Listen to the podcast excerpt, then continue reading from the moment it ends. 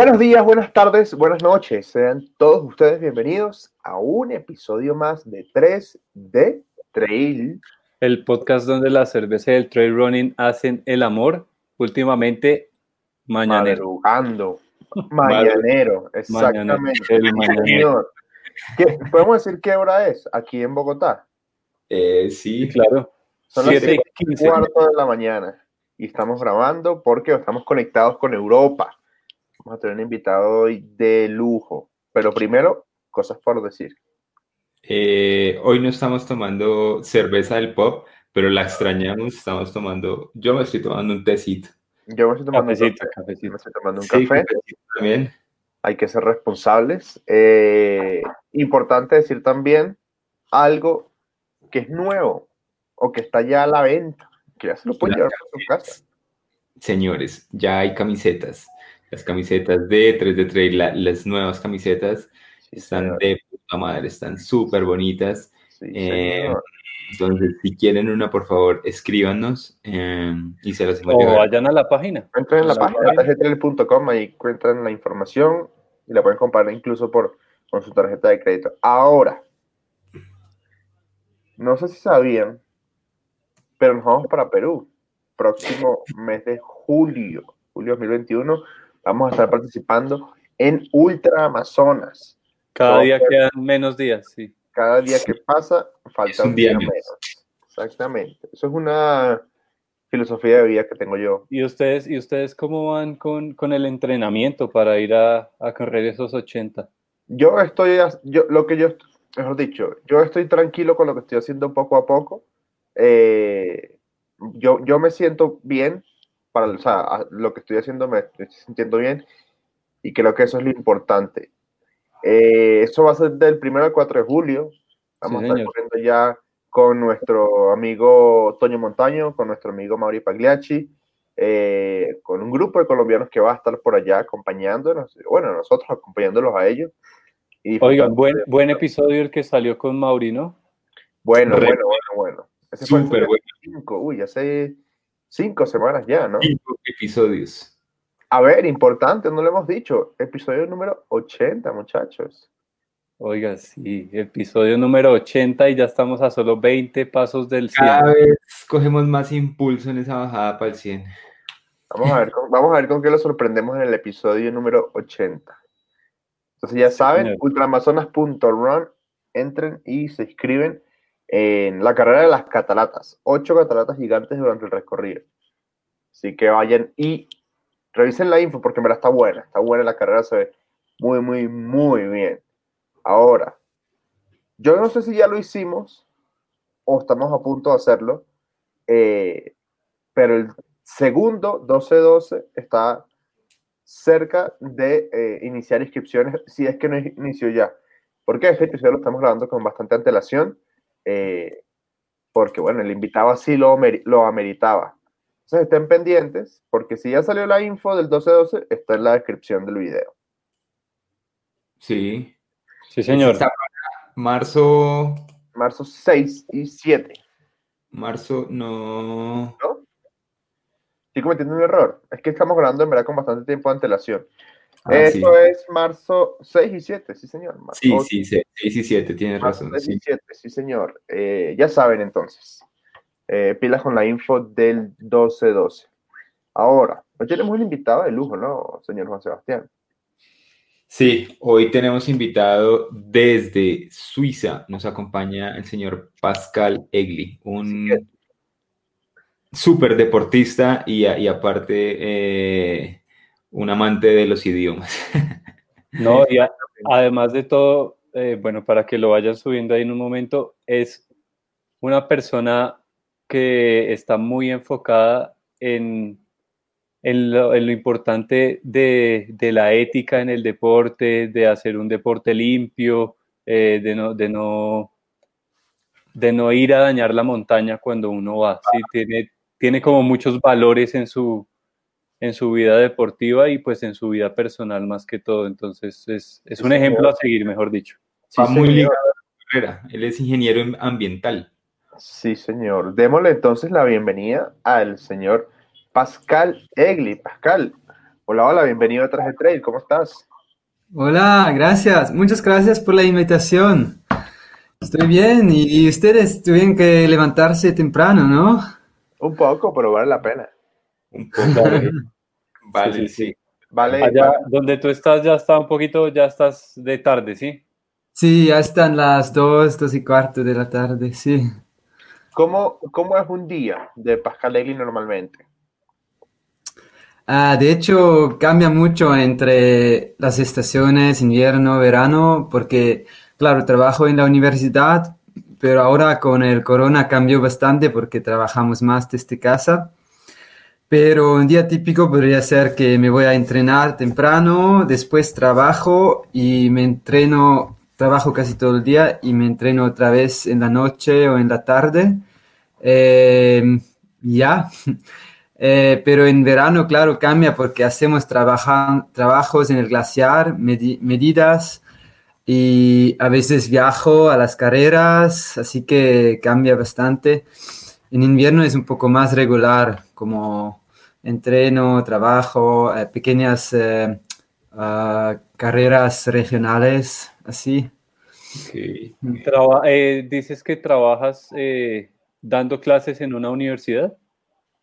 Eh, de hecho, hago mi doctorado en glaciología, pero bueno, a veces eh, soy como asistente para dar clases para mi profe, y, pero la mayoría del tiempo analizando datos, eh, escribiendo, así que no, dando clases es más como adicional, sí. Ok, ok, ok.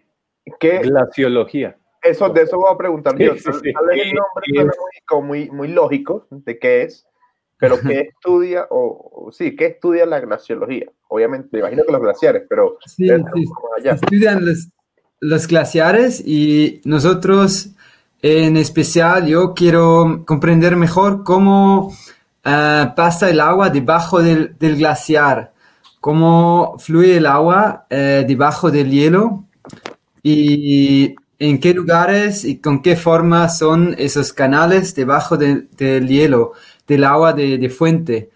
Y por eso utilizamos radar y también el dron para, para poder ver, con el radar, para poder ver la topografía debajo del, hielo y dónde pasa el agua. Em, eso es, bueno, sobre todo es investigación fundamental, pero también es muy útil para comprender eh, con qué rapidez puede salir el agua de, de la fuente cuánto sedimento puede transportar y eso también es bastante importante para, por ejemplo, Antártida y Groenlandia, que están ahora en mucha fuente por el cambio climático y que pueden contribuir mucho a, a la subida del, del, decir, eh, del nivel del mar, ¿no? Claro, claro, claro, claro. Bueno, eh, muy interesante. El, castellano o el español de Pascal es súper fluido. Eh, Más o menos lo trato. ¿Cuántos idiomas hablas? Pero, pero es que lo aprendí en el colegio. Ok. Y sí, y después fui a viajar y trabajar en, Sudamérica unos meses después de mi colegio. Okay. Y ahí eh, aprendí más, consolidé un poco mi... Pero de hecho tengo varios buenos amigos, eh, como saben, como Carl Egloff en, en Sudamérica y con ellos sigo en contacto y por eso también sigo, puedo practicar un poco mi español. Claro, claro, claro. Un, saludo, muy grande a Carl y a Joaquín López, que fueron quienes más nos, nos introdujeron a hablar con Pascal y que nos dieron, pues están ahí pendientes siempre. Sí, sí, sí, sí, sí, sí. ¿Funciona su, su video? Sí, ya. Eh, ¿Ya nos escuchas bien? Ah, sí. Perfecto. Todo perfecto. Eh, Pascal, estábamos ahorita conversando antes de, grabar. Eh, hablas varios idiomas, ¿no? me gustaría saber cuáles son y, y por qué. ¿Por qué tantos? Ah, buena pregunta. Eh, de hecho, en Suiza es como obligatorio ya desde este colegio o antes aprendimos la otra, bueno, hay cuatro lenguas en Suiza y tenemos que aprender francés y inglés Yo soy de lengua, de idioma materna suizo-alemán y entonces ya son tres con esas. Y después en colegio tuve mucha suerte, pude elegir como una asignatura libre que para mí era español y que tomé así y durante tres años y como era muy motivado lo aprendí bastante bien y también latín y creo que también era la influencia de mi mamá que eh, había estudiado las, las idiomas y ya me había aprendido un poco, enseñado un poco el francés como niño y me motivó mucho para, sí, para aprender. Y yo veía que para viajar es, es mucho más placer, mucho más interesante si sabes hablar con la gente, ¿no? Por eso después en la universidad también eh, tomé un curso en italiano o dos o tres cursos en italiano y en noruego porque me fui en intercambio en Noruega, Noruega y también un poco de ruso, pero ruso es más difícil, toma más tiempo para aprender. Wow. De, todo eso que, que, sabes, ¿en dónde sacas el espacio para correr? Eso es difícil, es verdad. Pienso que eso es la, la suerte de haber hecho ya cuando era más chico y durante muchos años, ¿no? Y practicando siempre en cada oportunidad pero es verdad que durante mis estudios de máster, por ejemplo, yo tomé esos cursos adicional a lo que debía hacer y mis días eran bastante llenos, es verdad.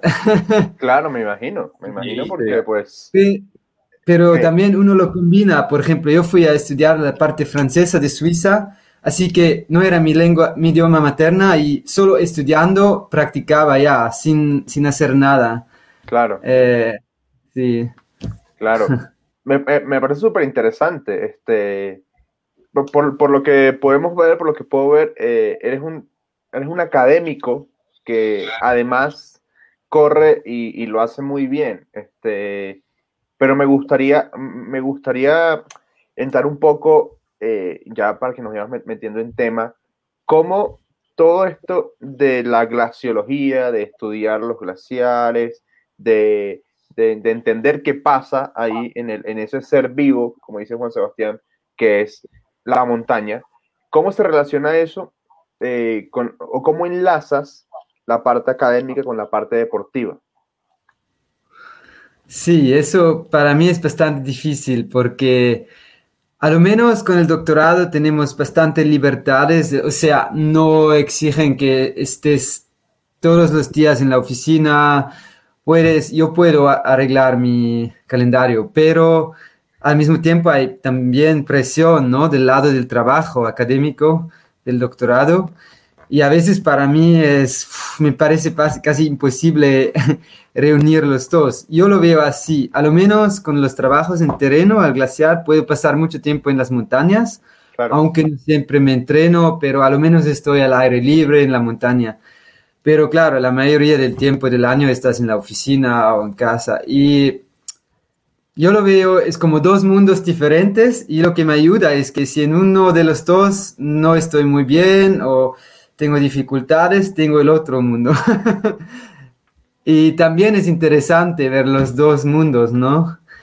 Claro. Y sobre todo yo veo que de hecho, para mí es más fácil hacer buenas, buenos resultados en el deporte que en, mi trabajo, en el académico. me parece mucho más difícil ser fuerte en, el académico, hacer un buen artículo, publicar algo, que, que hacer un resultado aceptable o bueno en el deporte, porque necesita tantas horas para salir, sacar un, un artículo. Ok. Y, bueno, de, de, pronto conectando un poco eso que, eso que decías de cuando eras niño, de que invertías mucho de tu tiempo en el estudio y, en aprender eh, los idiomas y muchas cosas. ¿Cuándo comienza Pascal Egli a correr? Eh, ¿De dónde ah, sale, de dónde fluye como ese amor por la montaña algún día y, y por el deporte? Sí, creo que eso es muy importante lo que dices, porque pienso que la motivación para todo es lo más importante, ¿no? Si, si estás motivado para algo es lo más importante y puedes lograr. Y yo empecé con los 12 años por ahí, porque fuimos a una alta montaña con mi papá, un 3700, que es bastante alto en Suiza, es un poco menos alto en, Colombia. que hay eh, glaciares y me encantó. Fuimos a, hacer también un 4000 cuando tenía 12 o 13 años y después de eso me dije, eh, necesito entrenar porque me encantaría hacer más montañas y más altas y para eso necesito entrenar. Y ahí empecé, ya todavía estaba en el fútbol, pero también me uní al Club Alpín con 14 años y aprendí a escalar, a, hacer salidas en la montaña y ahí empecé a correr regularmente casi todos los días. Y mi primera competición era con 16 años. En, sí, y gané eh, como juvenil en los juveniles y eso me motivó mucho, claro, competición de subida. Ok, ok, ok, Entonces pienso que ayuda mucho a empezar temprano.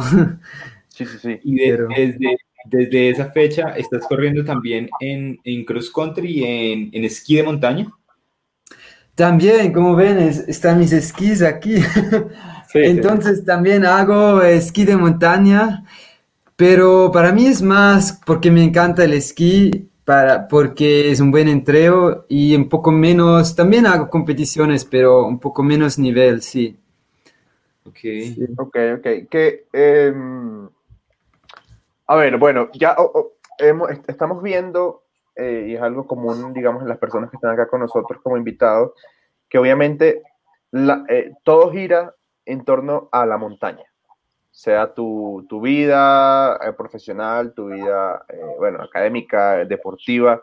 Eh, me imagino, me imagino, pues además porque Suiza, Suiza lo permite, que vives muy cerca de la montaña, sino es que vives casi que en la montaña. pero me gustaría saber para ti qué significa ese lugar, qué significa la montaña, digamos que no importa en qué faceta eh, la veamos, ¿no? Para ti, ¿qué es la montaña? Es verdad que para mí significa muchísimo estar cerca de la montaña y de hecho mi universidad está cerca pero no está en la montaña, así que elegí vivir un poquito más lejos de esa ciudad que es Lausanne, eh, vivo a una hora de ahí para estar más en la montaña, porque tengo mucho más motivación para entrenarme si ya vivo en la montaña, ¿no? Y claro, lo que significa para mí es tranquilidad, es aire más puro, fresco y es, como un hogar, es como ahí encuentro todo lo que necesito, como lo, lo de el salvaje, encontrar animales y terreno más salvaje, aunque en Suiza ya no es tan salvaje tal vez como en Alaska o en Sudamérica, porque hay muchos senderos, hay muchos teleféricos y todo, pero todavía es súper lindo, sí. Claro. ¿Estás a una hora de, la, de Lausanne? Sí, estoy en un pueblo en 1300 metros de altura y en, a una hora. Buenísimo. Tenemos allá un, un, seguidor fiel, un, escucha fiel, que es un gran amigo mío, que se llama José Damas, que vive en Lausanne. Entonces, bueno, ah, aprovechamos ahí para, para mandarle un, Qué bien. Sí, sí, sí. claro. mira, vive allá mismo. Qué curioso. ¿Cómo se llamaba? José, José Damas. Él trabaja como médico epidemiólogo. Qué bien, wow. Ahora estaba muy ocupado, entonces. Bastante. sí, seguro. Voy a corregir, no sé si eres epidemiólogo porque después me va a escribir a, corregirme. Creo que es algo con estadísticas, pero no sé si es epidemiólogo. Ah, sí, pero. Es pues. médico. Sí. Eh, bueno, Pascal, eh, bueno, a mí me gustaría meter un poco el tema del trail y el tema como, bueno, de tanto el amor por la montaña. Eh, que trae consigo siempre eh, las ganas de competir, de hacer carreras. Eh, siguiendo como esta línea, nos encontramos con que has hecho, creo que has hecho todas las carreras más importantes que, que cualquiera quisiera hacer, pero me gustaría saber cuál es esa carrera a la que siempre te gustaría volver. O a la que te vuelves. Es difícil, porque hay tantas, pero pienso que hay, hay, más de una, porque a una quisiera volver por la gente, por las emociones, y a otra tal vez por la naturaleza y la, el terreno, ¿no? Por ejemplo, una que, que siempre me gusta volver por el terreno y las vistas es, por ejemplo, Livigno Sky Marathon en Italia, porque es increíble las aristas, corres por aristas y tienes vistas increíbles. También la, por ejemplo, la Ring of Steel Sky Race en, en Escocia. Pero por la gente hay también otras donde ustedes saben, pienso que es locura como Segama, donde hay tanta gente que que te sientes como en Tour de France o eh, sí, y esa, por eso sí quiero volver. También porque todavía no he logrado un buen resultado. Bueno, he logrado un buen resultado, pero no excelente. No entré en los top 10 o en los 5. Y siempre tenía calambres, cosas así. Así que hay que volver. Hay que volver. Súper. Esa, de Livigno Sky Marathon siempre la he visto por ahí. Y la de Escocia, pues es que dicen que es de las más técnicas del mundo, ¿no? Sí, es bastante técnica y hay todo, como lodo, barro, em, piedras, arista. Y el tiempo es un poco malo, lo que lo hace más difícil aún. Sí, pero me gusta, eh, es bastante salvaje. Bueno, y, de carrera, listo, ya hablamos de las carreras, digamos que te gustaría repetir, pero ahora, eh, pues viendo un poco el, palmarés de, Pascal acá en su página web, bueno, veo que has estado en Sudamérica compitiendo tanto en Ecuador como en Bolivia. Eh, así que... Ah, Bolivia no. No, aquí dice Bolivia, ¿no? Pero quisiera, eh, he hecho cumbres en Bolivia, es ah, verdad. exacto, exacto, exacto. Quisiera hacer una Sky Race ahí, sí. Exacto, sí, sí, tienes, tienes razón. Em, me gustaría saber o preguntarte entonces por carreras soñadas que no hayas corrido y que hmm. te gustaría Eso hay demasiado.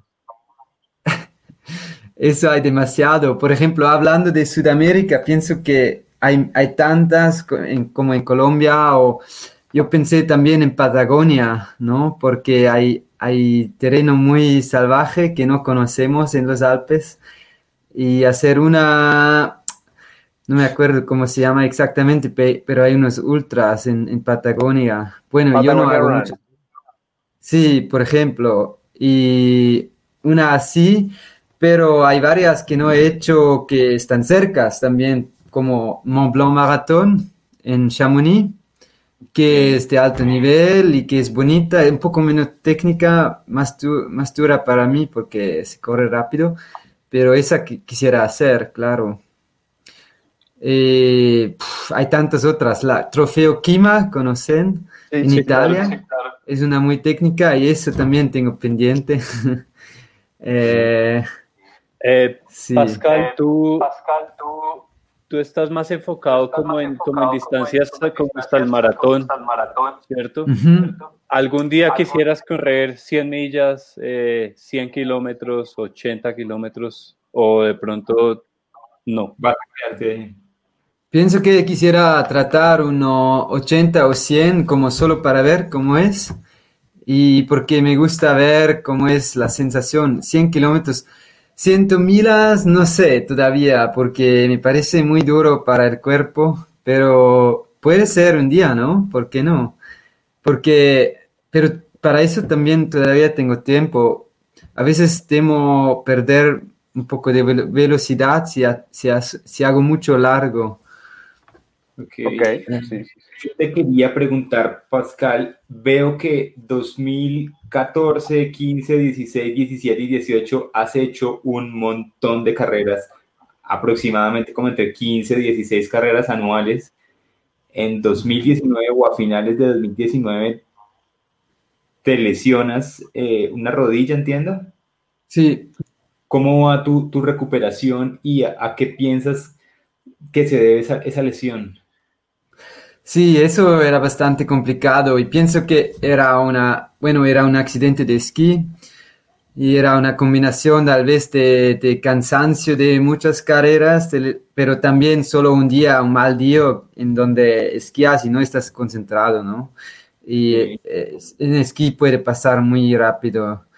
Y, pero cansancio también emocional porque murieron eh, gente muy eh, próxima a mí, estaba un, un tiempo difícil pero sí, salir de esta lesión era muy, tomó mucho esfuerzo y mucho tiempo porque era como doble, porque inicio esquí y después me relesioné corriendo en una carrera que, y después tuve que hacer la cirugía del ligamento eh, cruciado. Anterior cruzado. cruzado. Anterior cruzado y también los meniscos. Y, y de verdad... Eh, Ahora, este verano pude correr bien, pero también a veces tenía un poco de problemas si hacía demasiado, demasiado cosas eh, eh, juntas, como tres carreras en tres días o algo.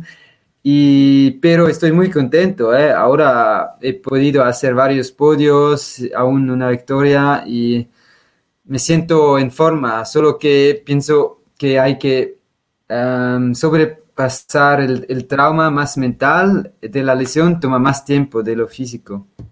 Okay. En las pasadas siempre tienes un poco más cuidado que antes, tal vez. Sí. Allá, iba a apuntar yo, sí, creo que eso es de lo más difícil de lesionarse, es volver a coger como confianza para bajar, más que todo para bajar, porque es donde uno tiene que estar más concentrado y, y lo que dice Pascal, muy cierto, es un poco más mental. Sí.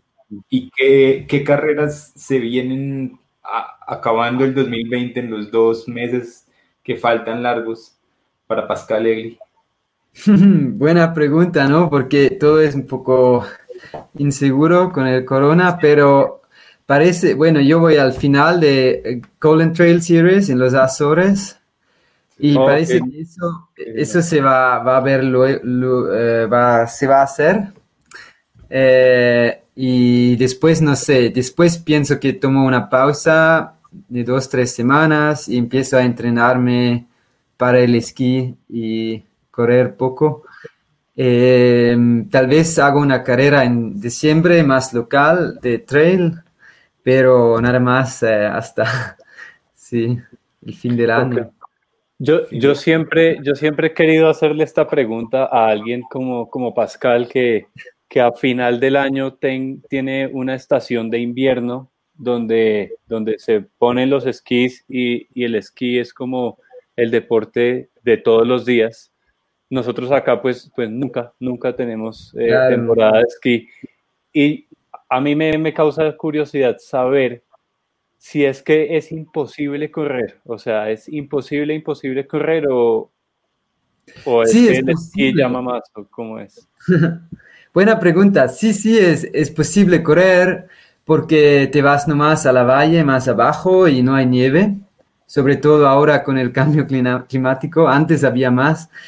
Y también puedes correr en la nieve, eh, hay como pistas para esquiar o para caminar y pues yo voy a correr en la nieve también, es más duro pero es bonito. Eh, yo lo hago, yo corro cuatro días por semana en invierno a lo menos y claro, abajo a los 400 metros sobre el nivel del mar, en la universidad casi jamás hay nieve, así que sí puedes. Lo único, la única razón para esquiar para mí es porque es muy lindo como deporte y es un poco un entreno diferente. También puedes desconectar de correr un poco mentalmente y también los eh, músculos puedes como eh, cambiar de, impacto, ¿no? Sí.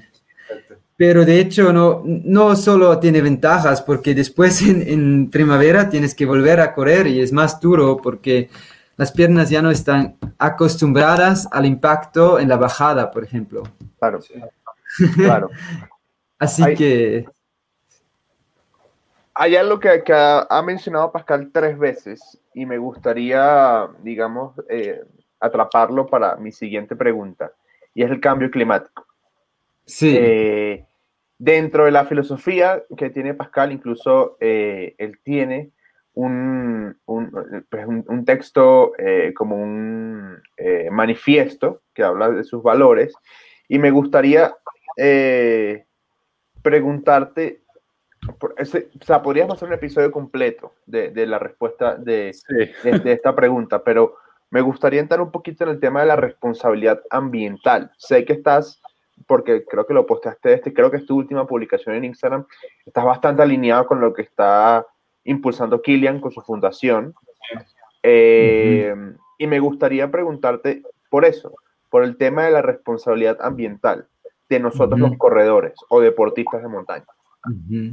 ¿Qué importancia eso, Sí, eso para mí ha sido siempre muy importante porque mis papás ya, me, ya eran bastante como ah, ambientalistas, digamos. No teníamos coche, no teníamos eh, televisor, pero pienso que para corredores es un poco ambivalente, ¿no? Porque queremos ir a las carreras, lo que, eh, lo que implica viajar y queremos, nos invitan, eh, a mí me invitaron a venir a, México para correr o, y hay que tomar el avión. Y yo estoy tratando de encontrar eh, un eh, equilibrio entre los dos. Así que, que digamos, yo hago lo máximo, en, por ejemplo, en mi vida cotidiana, yo no voy, no tomo el, no tengo coche, no, yo, yo voy solo en transporte público para ir al trabajo o en bici Em, yo como casi 100%, 100 vegetariano, a veces como carne si estoy invitado o algo, pero no compro carne.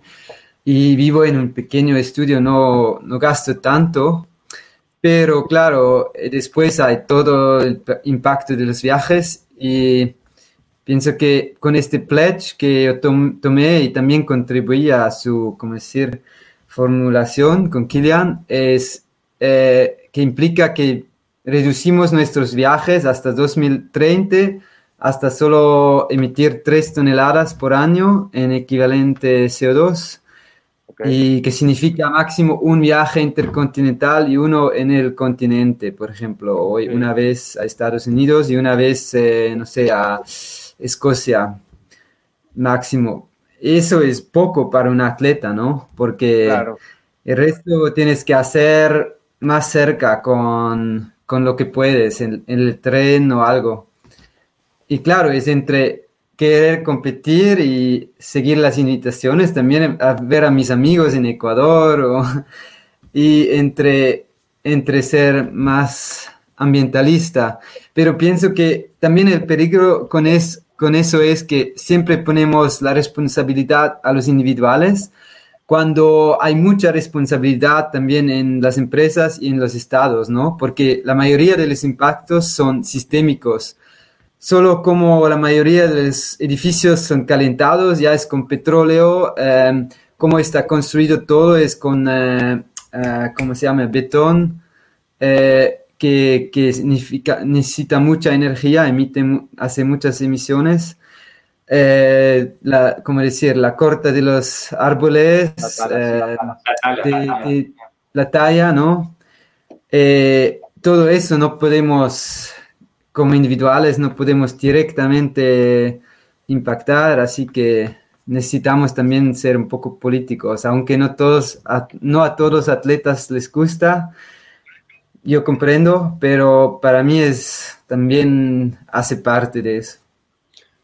Claro, creo que ahí está como el futuro, ¿no? El futuro de los, atletas y el futuro del medio ambiente, del planeta como tal, que eh, creo que los cambios se hacen más individuales para luego que se vuelvan algo, algo grande, ¿no? Para que, para que tengan una repercusión más grande, toca comenzar por las pequeñas cosas. Entonces... También.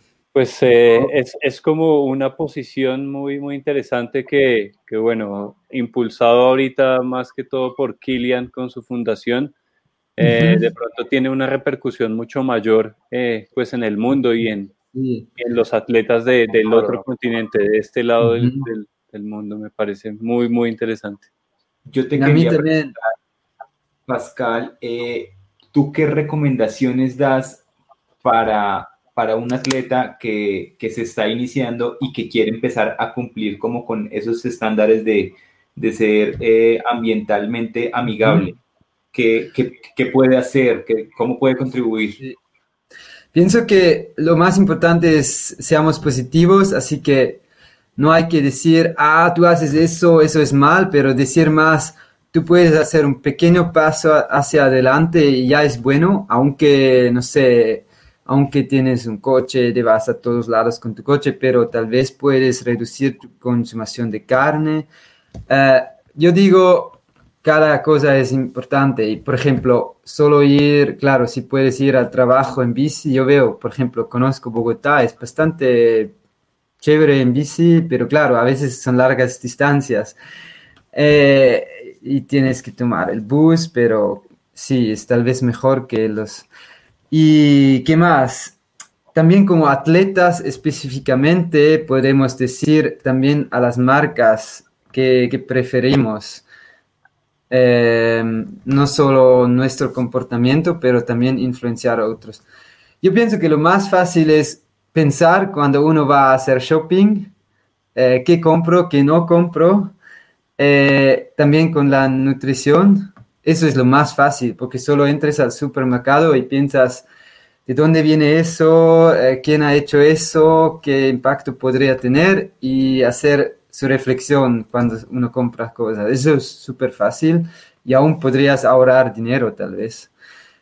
Eh, y el otro es, claro, los viajes, pero es un poco más complicado según dónde vives. En Suiza hay mucho transporte público, pero ya en otros países en Europa hay menos, así que sí. Claro, claro, ahí, depende de cada país. Sí, entonces, sí, pienso que hay que pensar en su vida qué, es lo más directo para cambiar y permanecer positivo, aunque no uno, uno no puede cambiar toda su vida, pero a lo menos un aspecto, empezar.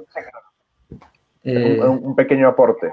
Sí, y para hablar a otra gente, la advocacy, hablar con otra gente de eso, pienso que ayuda mucho. Es subestimado, sí. Sí, yo creo que si uno, si uno transmite eso, y por ejemplo, bueno, en este episodio, no sé, que, que lo escuchen 100 personas. De las 100 personas que seguramente escuchan esto, eh, una o dos o tres, o bueno, sería buenísimo si 10 o 20 eh, les da por, por indagar más o por comenzar a, hacer alguno de estos pequeños cambios en su vida, pues creo que ahí está pues lo más importante en, difundir. Me, gustaría, eh, si, si, Pascal puede eh, echarnos una mano y pues tiene el, el tiempo, ¿qué tal si hacemos como una pequeña lista de cinco cosas que puede hacer un corredor para ser un poco más eh, responsable con el, con el medio ambiente. Cambios tontos, cambios sencillos que, que tienen un efecto a, largo plazo. Si, una, una, lista de cinco. Sí. Si, les parece, pues lo, lo, podemos coordinar después de, después de grabar. Y, Buena idea. Y, nosotros hacemos algo, algo, bien bonito para, para presentarlo. Em, Pascal, me gustaría preguntarte una cosa, y es que eh, listo, por ejemplo, eh, tú tomaste la decisión de, listo, solo un viaje intercontinental y solo un viaje internacional eh, aéreo. sí, eso es el objetivo para 2030. Ah, ok, ok, ok. Pienso que ya empezaré antes, pero sí. Ok. Me, me gustaría conocer de qué manera, porque sé que debe ser un tema no voy a decir que es un tema crítico o, complicado, pero sí debe haber ahí una conversación. Y es el tema de las marcas. Por ejemplo, en tu caso, tu, sponsor principal es Dynafit. Eh, ¿cómo, ¿cómo, hacer para que ellos se alineen, alineen ¿no? También, porque eh, ellos como marca, quiero pensar como la marca y decir, listo, pero tú y yo tenemos un contrato en el que yo te estoy ofreciendo X cosas y resulta que ahora me estás diciendo que no vas a viajar y ya me estás cortando de alguna una manera eh, la posibilidad de, de, de exponerme. ¿sí? Entonces, ¿cómo, ¿cómo se alinean las marcas en ese tipo de cosas? Es verdad que, bueno, la suerte con Dinafit es que no me dicen tienes que hacer tal y tal carrera. Solo dicen, ok, haz tus carreras. Eh, sería bien que hagas eh, unas copas del mundo, pero no me dicen lo que tengo que hacer. Eh, y también la verdad es que la mayoría de los productos Dinafit son vendidos en, en Europa. Pero yo trataba de convencerles de ir a Sudamérica porque a la gente ahí le gustaba mucho los productos, pero parece que es complicado con los impuestos. De hecho, es importante lo que dices porque las marcas y también las federaciones tienen mucha responsabilidad en eso. Si, por ejemplo, la Copa del Mundo es diseñada de una manera que tenemos que hacer cuatro continentes o cinco para poder ganar, es imposible para el atleta reducir sus vuelos, ¿no?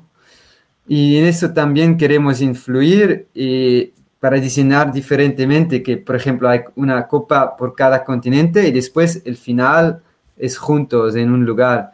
Así que solo hay que hacer un viaje largo, que también, viaje largo, que también es mejor para gente que no puede pagarse tantos vuelos tan lejos, ¿no?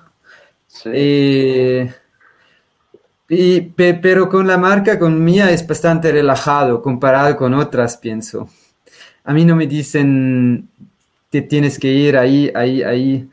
Em, hay unos eventos clave, pero por suerte están más cerca de aquí. Em, eso es diferente, yo, lo sé, para, por ejemplo, atletas de Estados Unidos o de Sudamérica que quieren ir a los eventos más importantes, que es, por ejemplo, UTMB o sea final, bueno, tienen que venir a Europa, es claro. Sí, claro, tiene que ser diferente, eh, no sé, ser un atleta europeo con residencia en Europa, eh, que, que, uno dice, bueno, eh, tengo solo un viaje intercontinental al año, pero aquí en Europa y cerca de casa tengo la mayoría de los eventos que quiero. Diferente a ser un atleta latinoamericano. Eso. Que, eso los eventos más importantes están del otro lado.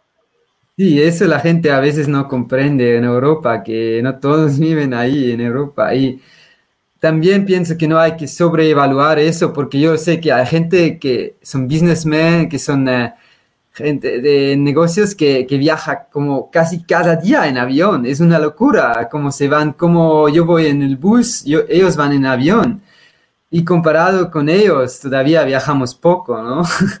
Sí, claro. Pienso que no hay que, eh, hay que exagerar tampoco, pero yo lo, lo, que yo he empezado a hacer es también compensar mis vuelos. Hay como organizaciones donde puedes pagar para que planteen árboles y eso para compensar tus vuelos. Claro, no es una solución, pero es mejor que nada. Es sí.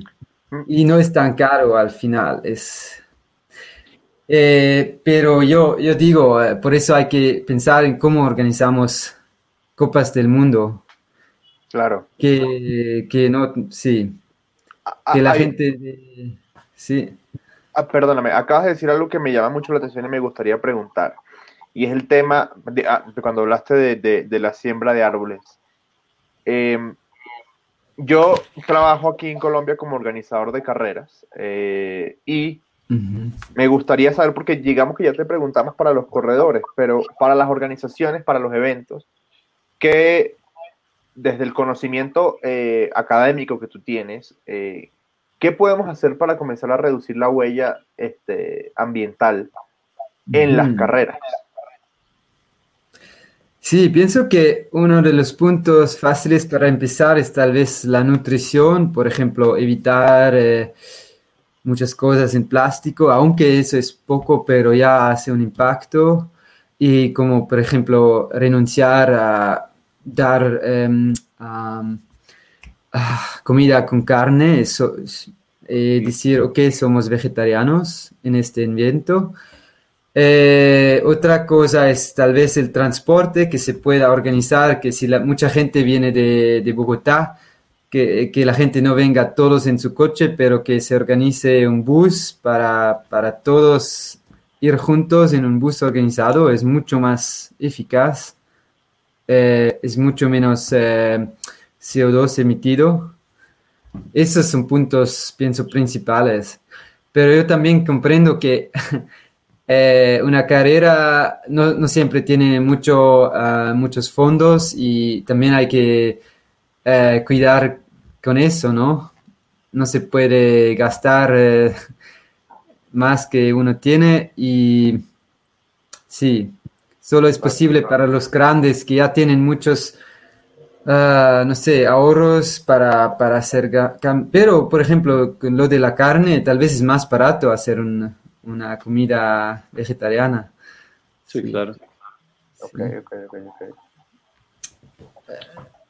Eh, bueno, yo quisiera. otro olvidado, disculpa. Sigue, sigue. Eh, si uno da a, los participantes, si uno da como eh, siempre quieren medallas o t-shirts, se puede hacer opcional y decir, ok, o sea, puedes tener tu t-shirt, pero yo, yo, ya tengo 50 de esos, ya no quiero. entonces, puedo optar para la opción eh, plantar un árbol eh, por una organización o algo, o para donar para algo, en vez de obtener una camiseta.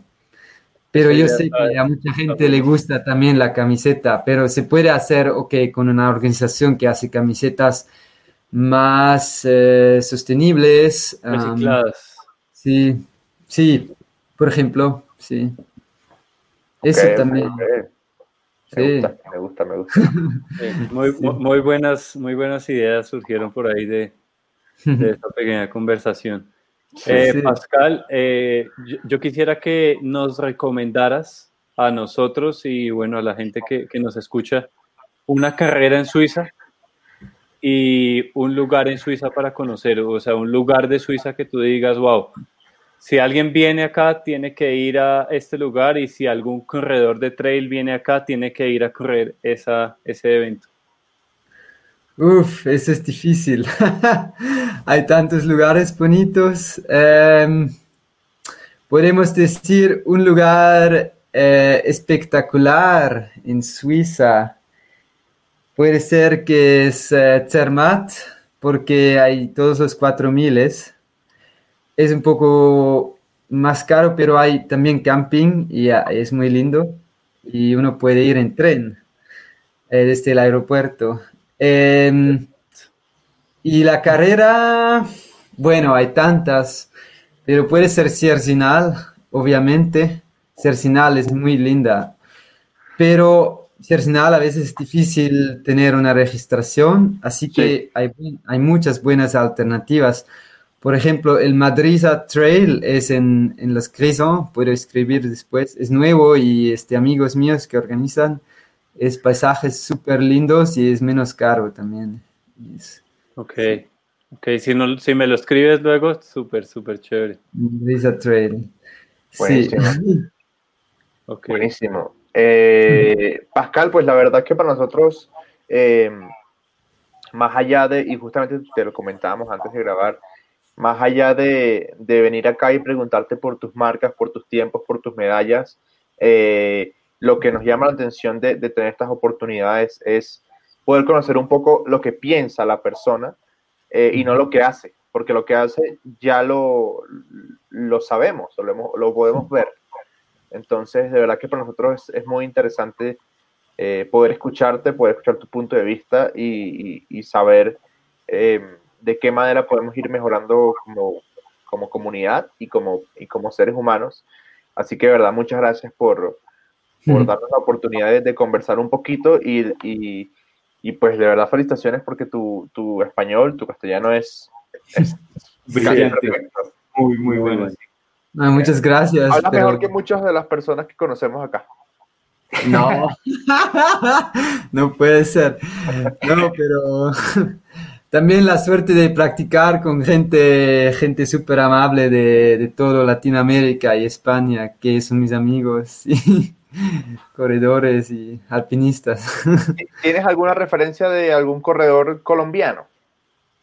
Ah, sí, varias. Bueno, el... ah, ¿Cómo se llaman todos? El William... Eh, William Rodríguez, claro, claro. Sí, estaba mucho tiempo aquí, ahora que está de vuelta, de vuelta, es muy amable, corrí contra él recientemente en mi pueblo. Eh, y también el, ah, ah, ¿cómo se llamaba? El más joven. eh, ah, Saúl. Saúl Saúl. Padua Rodríguez, que sí es amigo también y con él corrí en, por ejemplo, Dolomite Sky Race. Era muy buena experiencia porque hicimos parte de la bajada juntos y también de la subida. Hace cinco años ya, pero sí. Y que son corredores extraordinarios de, de Colombia, que siempre vienen a Suiza para entrenar, ¿no? Para Cercinal. Sí, es Y muy es gente común. muy impresionante que tanta, ah, tanta disciplina que tienen, eh, pasando todo el verano entrenando duro aquí y sí. A mí me gustaría Pascal, algo para cerrar. Eh, ¿Qué viene en tu parte educativa o profesional a futuro y cómo vas a mezclar eso con el, con el trail? ¿Qué, qué se viene para Pascal más adelante? Hmm. Em, ¿quieres decir qué hago más eh, al futuro con eso? Sí, sí, que, ¿cómo, ¿cómo te ves en, en 10 años? Em, yo me veo como, ojalá, con un, trabajo interesante donde puedo vivir en las montañas, pero trabajar en mi, digamos, en mi especialización, que puede ser entre eh, glaciares y peligros naturales. Y espero poder trabajar eh, tal vez en 60 hasta 80% para tener tiempo para entrenar y seguir haciendo carreras. Tal vez en 10 años haré menos carreras, pero más como proyectos de montaña, travesías, eh, altas montañas, eso. Y estoy todavía pensando en hacer la formación de guía de montaña, pero vamos a ver si cabe. si cabe. Ahí tienes, ahí tienes a Carly Glove eh, para que Como te guíe en ese tema. Sigue tratando de convencerme. Vente a Ecuador, eh, hazte profesional y hazte guía. y- sí. Pero me gustaría solo poder vivir en la montaña. Eso es para mí es casi lo más importante. Lo- el resto es menos importante. Eh, sí. Porque Vale. es donde me siento bien. Mm. Ok. Claro, Eh, entendemos. Yo quisiera hacerte una última pregunta. eh, ¿en, en quién te inspiras eh, cuando, sí, bueno, cuando hablamos de motivación eh, para, para nosotros los corredores? Uno siempre tiene como una persona, un ídolo a quien, a quien mira, a quien se dirige. Entonces, ¿en quién se inspira Pascal? Pienso que ya se ha entendido, son varias y bueno, como Karl Egloff para mí es porque se ha hecho como self-made man, entre emprendedor y, y corredor y alpinista.